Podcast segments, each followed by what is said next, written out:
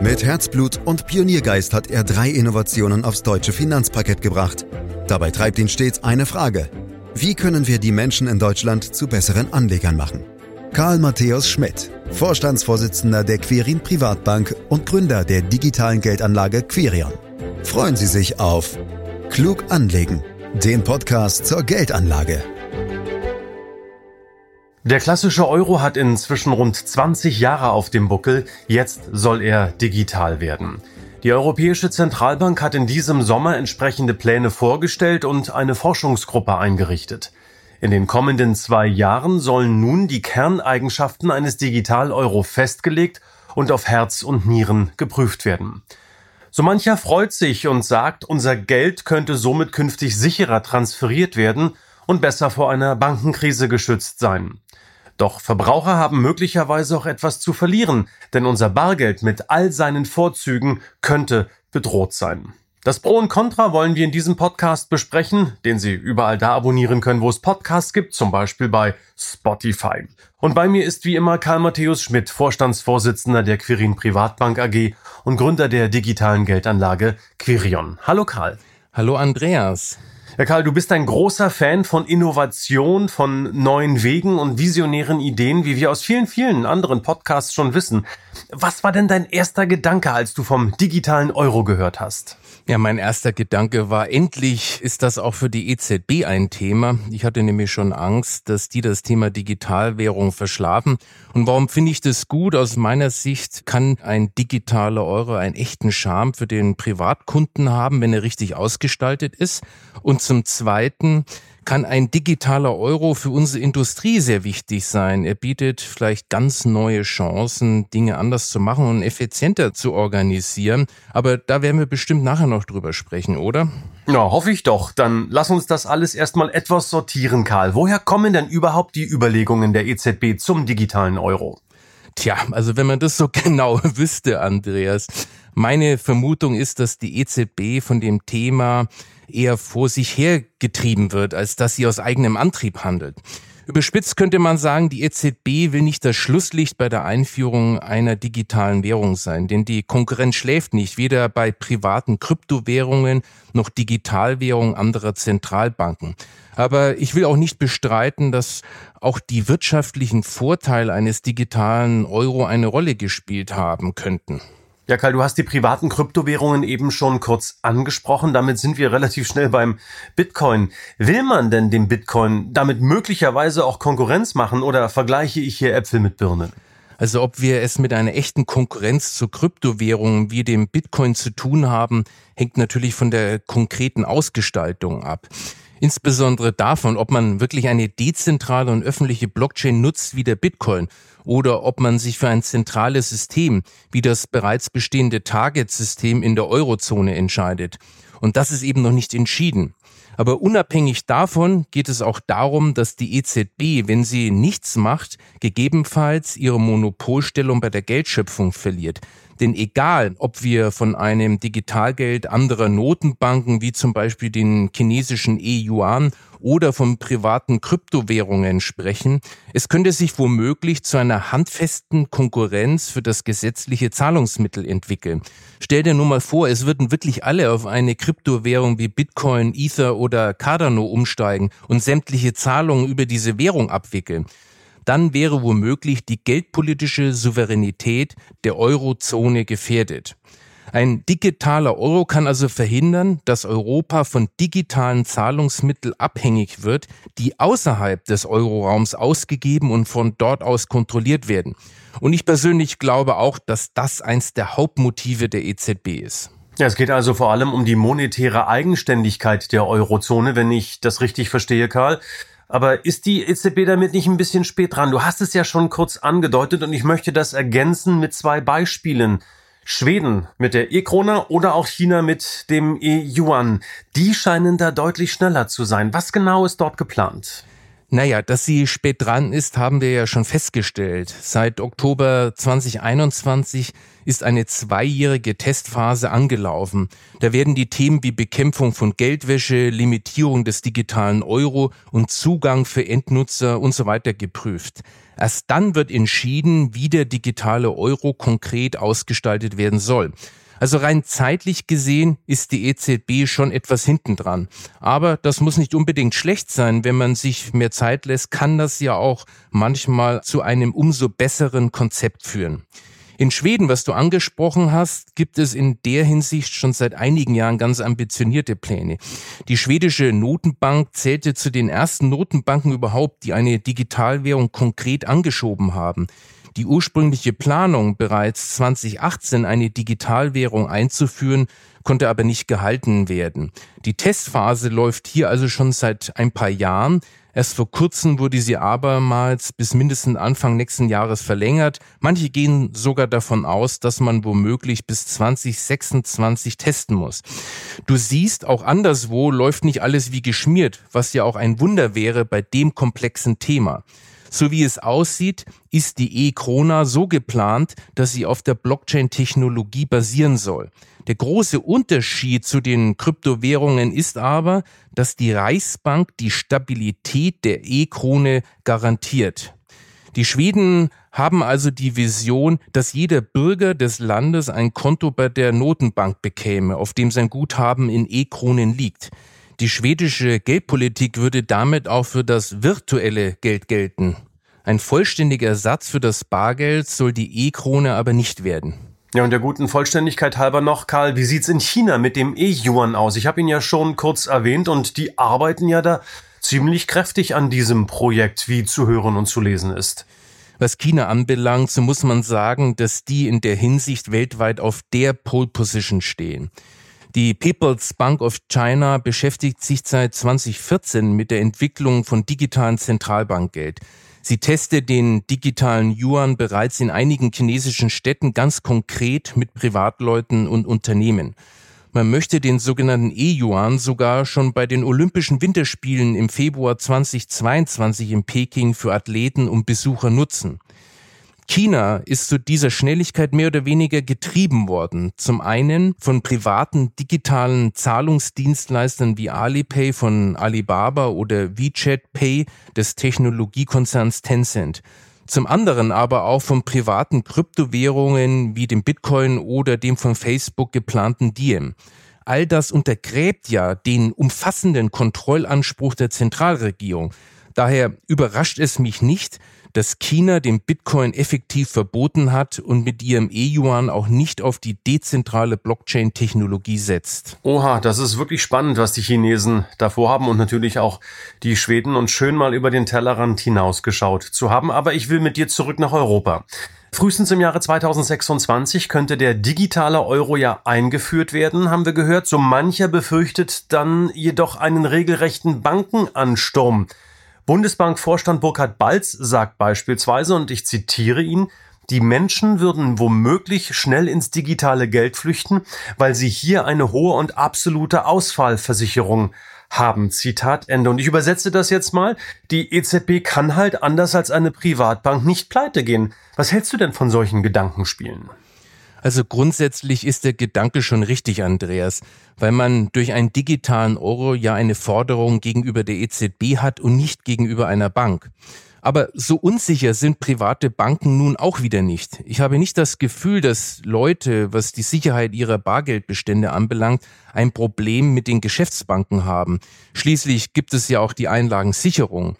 Immerhin sind dadurch Einlagen bis 100.000 Euro pro Anleger geschützt und über den Einlagensicherungsfonds der privaten Banken wird diese Summe noch einmal erheblich aufgestockt. Und im Übrigen, der Betrag, der bei der EZB geparkt werden kann, soll zunächst auf 3000 Euro beschränkt werden. Damit soll verhindert werden, dass Bürger beispielsweise in Krisenzeiten große Geldmengen von ihren normalen Bankkonten in digitales Geld umwandeln. So spannend ist also der digitale Euro für den Privatkunden nicht und deswegen bin ich auch nicht davon überzeugt, dass es einen wirklichen Bankenansturm geben wird. Ja, aber da muss und möchte ich gerne noch nachbohren, Karl, wenn ich darf. Hand aufs Herz. Was bedeutet das am Ende fürs klassische Banksystem? Ich meine, mit einem digitalen Euro wären die Verbraucher ja möglicherweise nicht mal mehr auf die Hausbank als Mittler angewiesen. Wie siehst du das? Also im Extremfall könnte das schon bedeuten, dass sich das bestätigt, was Bill Gates schon 1994 sagte. Banking is necessary, but banks are not. Wichtige Funktionen der Geschäftsbanken werden mit dem E-Euro ja zumindest teilweise überflüssig. Stand heute bringen die Banken Bargeld unter die Leute. Das würde dann die EZB direkt tun. Dazu kommt, Girokonten sind für das neue Geld nicht erforderlich, zumindest nicht bei den Geschäftsbanken. Auch Kreditkarteneinnahmen könnten sich reduzieren. Zudem bedeuten weniger Einlagen in der Regel auch weniger Kreditgeschäft. Das mag in Zeiten von Minuszinsen noch zu verkraften sein. Ich glaube aber, dass es den Banken auf lange Sicht große Probleme bereiten wird. Ehrlich gesagt wundere ich mich sogar, dass sie sich nicht heftiger gegen den digitalen Euro wehren. Vermutlich glauben sie, dass es für sie nicht ganz so schlimm wird und denken dabei an die besagte Betragsgrenze von 3000 Euro. Größere Transaktionen wären damit ja schon mal blockiert. Und dann gibt es noch einen weiteren Punkt, an dem sich die Geschäftsbanken vielleicht festklammern, Andreas. Denn wenn der E-Euro tatsächlich kommt, sollen laut aktuellem Entwurf der EZB alle Bürgerinnen und Bürger des Euroraums eine digitale Geldbörse für das Zentralbankgeld erhalten, ein sogenanntes Wallet. Und dabei zeichnet sich ab, dass die EZB diese digitalen Wallets und die dazugehörigen EZB-Konten allein gar nicht verwalten könnte. Sie wäre also wahrscheinlich weiterhin auf die Geschäftsbanken angewiesen. Geschäftsbanken werden also weiterhin als Vermittler zwischen Zentralbanken und Verbraucher gebraucht. Was aber meiner Meinung nach noch übersehen wird, ist, dass viele Banken auch durch den kleinen Zahlungsverkehr immer wieder die Gelegenheit zum aktiven Kundenkontakt haben und sie dadurch auch andere Bankdienstleistungen wie zum Beispiel Geldanlagen durch Investmentfonds und so weiter verkaufen können. Und das verlieren sie dann. Bankdienstleistungen außerhalb des reinen Zahlungsverkehrs bleiben ja auch weiterhin wichtig. Nur werden vermutlich viele Banken durch die Einführung des digitalen Euros in diesem Bereich weiter an Boden verlieren. Besonders gefährdet sind in der Hinsicht meiner Meinung nach Sparkassen und Genossenschaftsbanken. Oh ja, Mensch, da hängt ja ein richtiger Rattenschwanz hinten dran, wenn man das Ganze von Anfang bis zum Ende durchdenkt. Auch mit Blick auf die Negativzinsen, Karl. Wir leben ja mittlerweile in einer Welt von ja, Minuszinsen, manchmal Nullzinsen. Und wenn ich jetzt meinen digitalen Euro also bei der EZB künftig parken sollte, könnte, dürfte, wir müssen mal schauen, was am Ende bei rumkommt. Aber müsste ich dann nicht auch damit rechnen, dass es Jahr für Jahr 0,5 Prozent weniger wird? Stand heute ist kein Negativzins geplant, Andreas. Es soll ja ein echter Ersatz für Bargeldhaltung sein. Aber man soll nie, nie sagen. Wer weiß, ob das nicht auch noch kommen könnte. Real betrachtet macht ein Besitzer von digitalem Geld aber trotzdem Verlust, wie beim Bargeld auch. Bei Null Zinsen verliert die Geldanlage inflationsbedingt einfach an Kaufkraft. Ja, in der Tat, das haben wir in dem ein oder anderen Podcast auch schon mal besprochen. Aber denken wir das alles noch einen Schritt weiter, Karl. Was bedeutet das für unser Bargeld? Also wird es mit dem digitalen Euro dann verschwinden? Davon gehe ich nicht aus, Andreas. Bisher soll der E-Euro das Bargeld ja auch nur ergänzen und nicht ersetzen. Eine Abschaffung ist also nicht geplant. Tatsächlich betonen bislang alle Notenbanken, die in Zukunft digitales Geld einführen wollen, ausdrücklich, dass Bargeld nicht ersetzt werden soll. Herkömmliches und digitales Geld sollen zudem auch frei konvertierbar sein. Ob das auch in China der Fall sein wird, wage ich zu bezweifeln da die Autokratie im Land der Mitte seine Bewohner in allen Belangen gläsern sehen möchte, wäre der Wegfall des Bargeldes ein weiterer Schritt zu diesem Ziel. Ja, in der Tat, Karl, da hast du schon ein ganz, ganz wichtiges Thema angesprochen, denn in der Tat machen sich viele Menschen in diesem Zusammenhang große Sorgen darum, dass ihr Zahlungsverhalten dann komplett überwacht und auch sanktioniert werden könnte, eben auch hierzulande in Deutschland. Teilst du diese Sorgen? Die Frage ist, ob in demokratischen Staaten wirklich eine Überwachung gewollt ist. Ich persönlich glaube das nicht, denn gegen das Überwachungsmotiv spricht schon die Grenze von 3000 Euro. Es gibt ja wirklich viele gute und andere Gründe für die Einführung eines digitalen Euros. Grundsätzlich wäre es nämlich technisch möglich, den digitalen Euro so zu konzipieren, dass Zahlungen unter 3000 Euro anonym sind. Das wäre ein echter Wettbewerbsvorteil des digitalen Euro und käme den heutigen Bargeldzahlungen gleich. Und ich hoffe, dass die EZB diesen Weg einschlägt. Dann lass uns doch bitte noch über eine andere Facette dieses durchaus spannenden Themas sprechen, Karl. Wie sicher wäre denn ein digitaler Euro aus deiner Sicht? Die Sicherheit hängt von der konkreten Ausgestaltung ab und die steht ja noch nicht fest. Insofern kann man Stand heute dazu auch noch nichts sagen. In der jetzt anlaufenden zweijährigen ausgiebigen Testphase stehen Sicherheitsfragen natürlich mit an erster Stelle. Ich gehe davon aus, dass wenn es zur Einführung kommt, auch die Sicherheit gewährleistet ist. Nun ja, dann hoffen wir alle mal und drücken die Daumen, dass die Sicherheit wirklich gewährleistet ist, wie du sagst. Aber Karl, wenn der Euro dann in Form sogenannter Tokens auf einem Smartphone oder einem Computer gespeichert werden würde, was passiert dann, wenn ich mein Smartphone verliere oder mein Rechner einen Systemabsturz hat? Ist die Kohle dann nicht weg? Wenn du zum Beispiel dein Smartphone verlierst, verlierst du damit natürlich nicht den Anspruch auf dein digitales Geld. Das hängt nicht an einem einzelnen Smartphone oder an einem bestimmten PC. Denn der Anspruch ist entweder in der Blockchain gespeichert oder in einem zentralen System, je nachdem, wie der konkrete E-Euro ausschaut. Du verlierst dein Geld erst dann wirklich, wenn du deine Zugangsdaten, den sogenannten Private Key verlierst oder dir geklaut wird. Das ist wie beim Bargeld. Wenn du das verlierst oder es ein anderer hat, ist es auch weg. Wenn du deine Zugangsdaten also nur auf einem Smartphone oder PC hinterlegt hast, dann hast du natürlich unter Umständen ein Problem. Zumindest ist das aktuell bei Kryptowährungen wie dem Bitcoin, die auf der Blockchain-Technologie basieren, der Fall. Auch private Konzerne arbeiten an einer Digitalwährung, Karl. Facebook, die ja jetzt äh, Meta heißen beispielsweise, plant den Diem, vorher Libra Coin, der durch harte Devisen wie Dollar und Euro gedeckt sein soll. Aber kann man diesem privaten Geld wirklich vertrauen? Ja, zunächst kurz zum Hintergrund, Andreas. Facebook stellte schon im Sommer 2019 die digitale Währung Libra Coin vor. Bevor Facebook diese großen Ambitionen realisieren und Libra in den Markt einführen konnte, kam es im Dezember 2020 zu einer radikalen Überarbeitung des Projektes. Libra wurde umbenannt in Diem. Der Diem basiert auf der Blockchain-Technologie und ist als sogenannter Stablecoin ausgestaltet. Ein Stablecoin ist eine digitale Währung, die an einer relativ stabilen Währung wie den US-Dollar gekoppelt ist. Dadurch hat er auch die gleiche Stabilität. Denn extreme Kursschwankungen sind ja das Problem vieler Kryptowährungen, wie insbesondere auch dem Bitcoin. Und das soll mit Stablecoins gelöst werden. Obwohl Facebook bzw. Meta das Projekt vorgeschlagen hat, wird nicht Facebook selbst, sondern die sogenannte Diem Association den gesamten Betrieb des Projekts überwachen.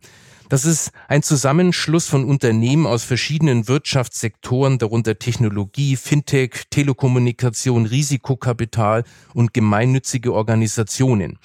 Der Diem ist, wie auch der ursprüngliche Libra, nicht vollständig dezentralisiert. Stattdessen soll er auf einer privaten Blockchain laufen, auf der nur Mitglieder der Diem Association Transaktionen ausführen können. Das liegt daran, dass das Entwicklungsteam noch keine robuste Lösung entwickelt hat, die Transaktionen für seine Milliarden potenzieller Benutzer abwickeln kann. Enthusiasten hoffen, dass sich das ändern wird, sobald sich das Projekt in der Pipeline entwickelt. Wenn das Projekt von den US-Regulierungsbehörden genehmigt wird, wird Diem als vollwertige Zentralbank fungieren, die auf Blockchain-Technologie basiert. Es bleibt abzuwarten, ob Facebook seine hochfliegende Pläne realisieren kann. Natürlich besteht immer die Gefahr, dass neue Anbieter von Digitalwährungen weniger sorgfältig mit den Daten umgehen als die traditionelle Bankenwelt. Gerade Facebook ist ja ins Gerede gekommen. Stand heute habe ich daher noch kein großes Vertrauen in den Diem, auch wenn ich solche Projekte grundsätzlich gut finde. Also ich stelle fest, Karl, meine Skepsis ist da nicht ganz unbegründet. Also was muss denn jetzt passieren, damit das Thema Digitalgeld auf offene Ohren stößt? Meiner Meinung nach wäre die Anonymität der Bezahlung in der digitalen Welt ein echter Wettbewerbsvorteil eines digitalen Euros. Und das würde ihn auch wirklich attraktiv für den Verbraucher machen. Auch die Sicherheit muss über jeden Zweifel erhaben sein. Erst wenn das gewährleistet ist, dann sind die Menschen offen für die Vorteile. Und davon gibt es doch einige. Und vor allem in Schwellen- und Entwicklungsländern wären die Vorteile einer digitalen Währung extrem.